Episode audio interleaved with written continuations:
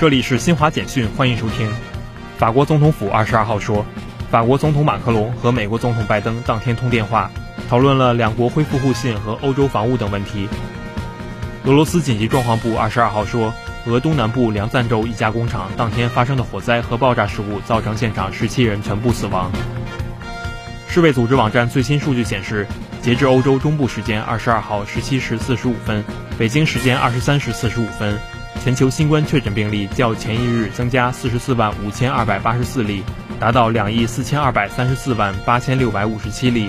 死亡病例增加七千一百五十三例，达到四百九十二万七千七百二十三例。以上由新华社记者为您报道。